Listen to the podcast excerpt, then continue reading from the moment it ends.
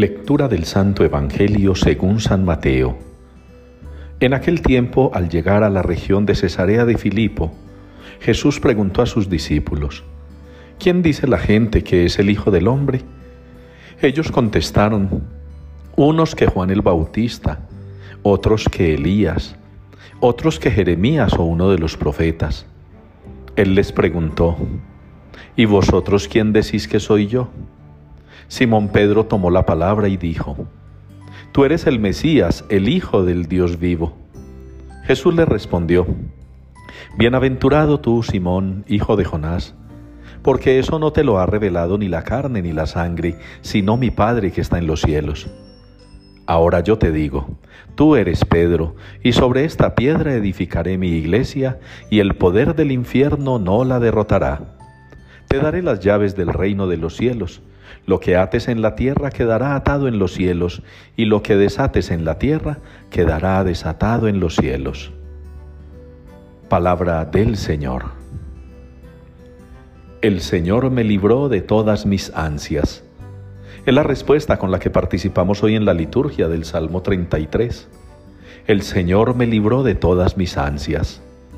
Un canto del salmista que bien puede resonar hoy en los labios de San Pablo y en los labios de San Pedro, los dos grandes apóstoles considerados pilares, columnas de la iglesia. Cada uno en la vida que traía, cada uno desempeñando su labor, cada uno, digámoslo de alguna manera, en su vocación específica, recibió el llamado del Señor, en ambientes diferentes, en circunstancias diferentes con personalidades muy distintas.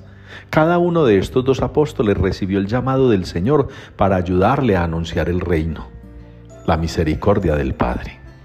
Y cada uno de ellos comparte con nosotros hoy una similitud y es esa de saber que el Señor está con nosotros, que como lo, como lo reseña el Salmo, el Señor nos libra de todas nuestras ansias.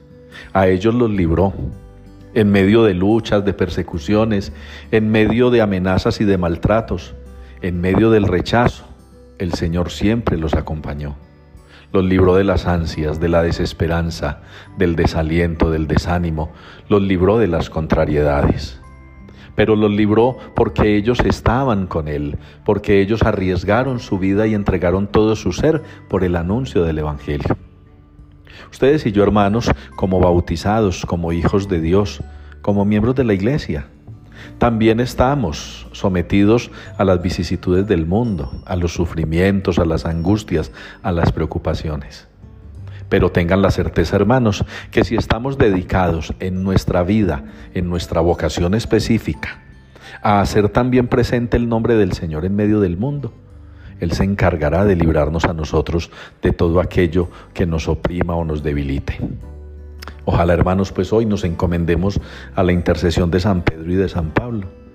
Y que ustedes y yo sepamos también encontrar en las contrariedades y dificultades de la vida la oportunidad para ponernos en manos del Señor, para ponernos en manos de Dios, que nos libra de todas nuestras ansias y nos saca triunfantes en medio de las dificultades como lo ha hecho con estos dos santos apóstoles insignes fundadores de este camino junto al Señor.